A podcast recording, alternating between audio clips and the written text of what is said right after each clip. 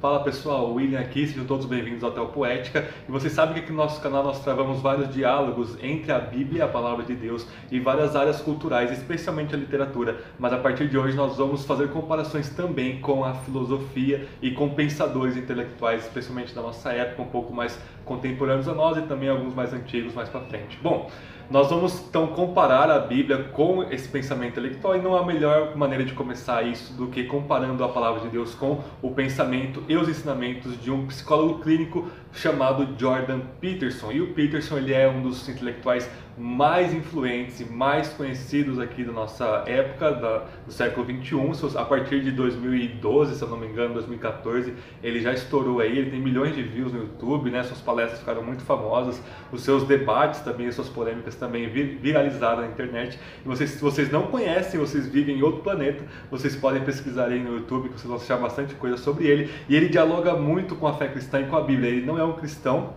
e também não é um filósofo, ele é um psicólogo clínico, mas ele dialoga muito com a Bíblia e vale muito a pena a gente ver ah, o que ele tem a nos ensinar, o que a gente pode criticá-lo, o que a gente pode ter de bom, reter de bom e rejeitar do pensamento do Peterson, ok? Então esse ano nós vamos ver este livro aqui, que é o mais conhecido, o mais vendido dele, 12 regras para a vida, um antídoto para o caos, que são 12 regras que o Peterson propõe. Eu não vou ver todas as regras, talvez, eu vou trazer outros vídeos com outros temas sobre o Peterson e a fé cristã, ok? Ele começou é, muito muito carregado da questão da responsabilidade, de você produzir, de você ir para frente. Ele passou por uma série de tribulações na vida dele, de, de, sofrimento, a esposa dele, vocês podem acompanhar a trajetória dele. E ele retorna agora um pouco mais aberto à graça, ele está agradecendo mais a Deus, ele chorou no podcast em fevereiro que ele gravou falando sobre Cristo, sobre a realidade da narrativa, dos significados que se encontra com a, a factualidade da nossa vida.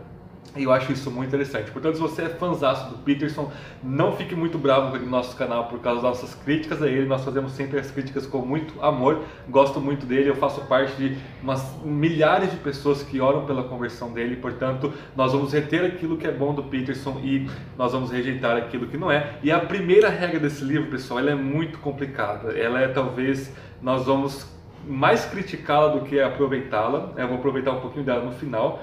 Ah, lembrando que são vídeos breves também, então não vai dar para aprofundar muita coisa. Mas a primeira das 12 regras que ele propõe aqui, e antes de começar, vale a pena comentar que alguns têm ele como uma espécie de sumo sacerdote pagão secular da nossa época. Uma, ele é uma espécie de pai uma miríade de jovens aí que estavam perdidos, sem sentido, sem significado na vida, não estavam sabendo para onde ir, o pós-modernismo corroendo a existência deles, e eles encontraram no Peterson alguém que pudesse guiá-los a uma vida mais responsável, uma vida mais significativa, etc, etc. Mas essa primeira regra, ele realmente pisa na bola. Ele fala, a primeira regra é a seguinte: costas eretas, ombros para trás costas eretas, ombros para trás. É lógico que no, nível físico, né, no nível ah, do nosso corpo, todos nós precisamos manter a postura reta para não prejudicar a nossa coluna. Isso todo mundo concorda. Mas o que ele traz aqui é algo a mais. É uma postura de orgulho, uma postura de, de poder, de dominação. Ele começa essa, essa regra falando sobre os pássaros, ele traz também algumas questões ah, ligadas a outros animais, a lagosta, por exemplo, ele fala aqui, né? E ele traz essa analogia com os animais exatamente para mostrar que existe uma hierarquia no mundo animal, daquele que se impõe, daquele que vence e que sempre continua vencendo e daqueles que perdem sempre continuam derrotados, uma posição de encurvar até mesmo. Ele traz isso para o nosso para nossa vida humana, né? E ele fundamenta isso no evolucionismo. E nós sabemos que é absolutamente perigoso transpor uma teoria da biologia, uma teoria ah, da vida, do desenvolvimento da vida, para o campo da ética. Se você aplicar o evolucionismo darwinista, o evolucionismo darwinista à ética, você pode ah, sancionar e viabilizar qualquer atrocidade moral, por exemplo, até mesmo o nazismo, né? quando você vai falar que a ética é aquilo que o mais forte quer, é o predomínio do mais forte, do mais valente, do mais corajoso, daquele que tem mais poder. Isso é absolutamente ah, complicado e imoral, na verdade.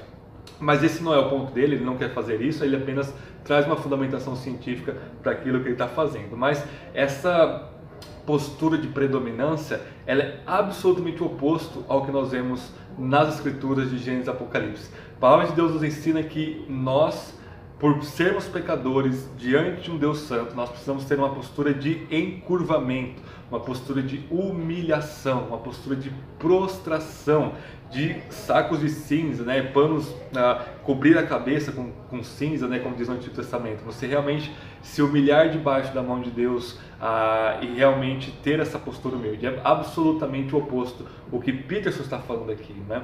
E o, o fundamento aqui, então, desta regra do Peterson, como ele não tem um fundamento transcendental, ainda que ele fale de Deus, ele não se fundamenta em Deus, o fundamento dele é imanente, é um fundamento ah, que a gente pode dizer que é apenas a subjetividade do Peterson, é apenas o coração dele, é apenas o ego dele. Ego no sentido de né, o eu interior do Jordan Peterson se torna fundamento, e é lógico, o interior caído nosso, ele sempre quer se impor, sempre quer mostrar dominância. Jesus foi absolutamente o contrário, ele falou: aquele que quer ser o maior é aquele que é o menor, é aquele que serve.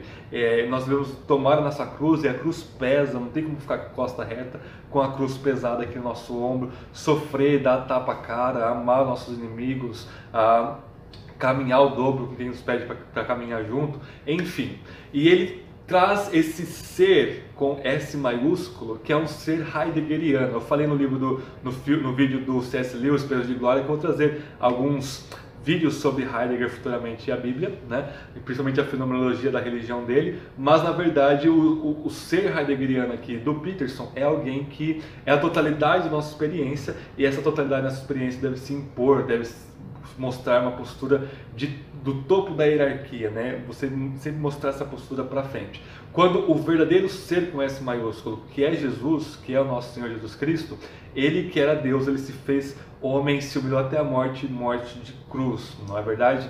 Então, antes, ao contrário do, de, dessa postura de imposição, Cristo nos ensina uma postura de humildade, de nós sempre queremos colocar o outro como superior a nós mesmos. É absolutamente o oposto que Peterson está fazendo aqui. E muitos vão dizer que o Peterson é uma espécie de C.S. Lewis é, moderno, mas ele é exatamente o oposto do C.S. Lewis. Se vocês lerem esse livro juntamente com, por exemplo, a Cristianismo Puro e Simples, que eu vou resenhar no mês que vem, vocês vão ver que absolutamente se opõe um livro do outro, né? O, na verdade, é quase como se ele estivesse dialogando com o livro do Peterson, mostrando que o orgulho é destrutivo, ele é, ele é a comiséria, né? ele traz essa, essa, toda essa carga negativa para a vida da pessoa. O que a fé cristã ensina, na verdade, é o oposto, é a humildade. E qual que é o único momento no Novo Testamento que o cristão ele precisa colocar ombros para trás e a costa ereta. É quando nós estamos pregando o Evangelho. Né? O livro de Atos ele traz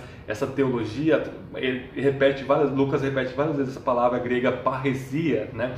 onde você tem ali ah, uma coragem, uma, uma coragem que excede todo medo, todo sofrimento, que acaba pregando sobre Jesus. Mas aí você não é o ego que está sendo entronizado, o ego está sendo massacrado e crucificado diante da, da, da falsa religião, diante do Estado romano.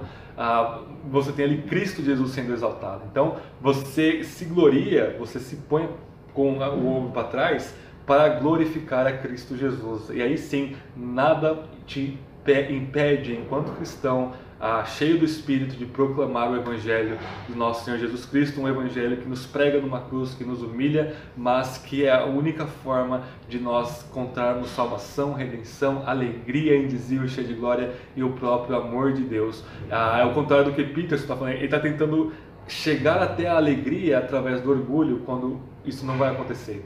Você só vai chegar à alegria através da via crux, da caminho que te leva ao Calvário do nosso Senhor Jesus, tá bom? Então, pessoal, espero que vocês tenham gostado dessa primeira regra, ah, para vocês terem esse pensamento crítico e não aceitar tudo que vocês veem por aí. Mas as próximas regras são melhores, a gente vai aproveitar muito mais as outras regras. A segunda regra, por exemplo, ele fala muito sobre Gênesis, ainda que a gente vai criticar de novo, mas ah, fica aí então essa série de vídeos sobre Jordan Peterson e a Bíblia. Espero que vocês tenham gostado, sido edificados. Deixe seu like, compartilhe nas redes sociais e até o próximo vídeo.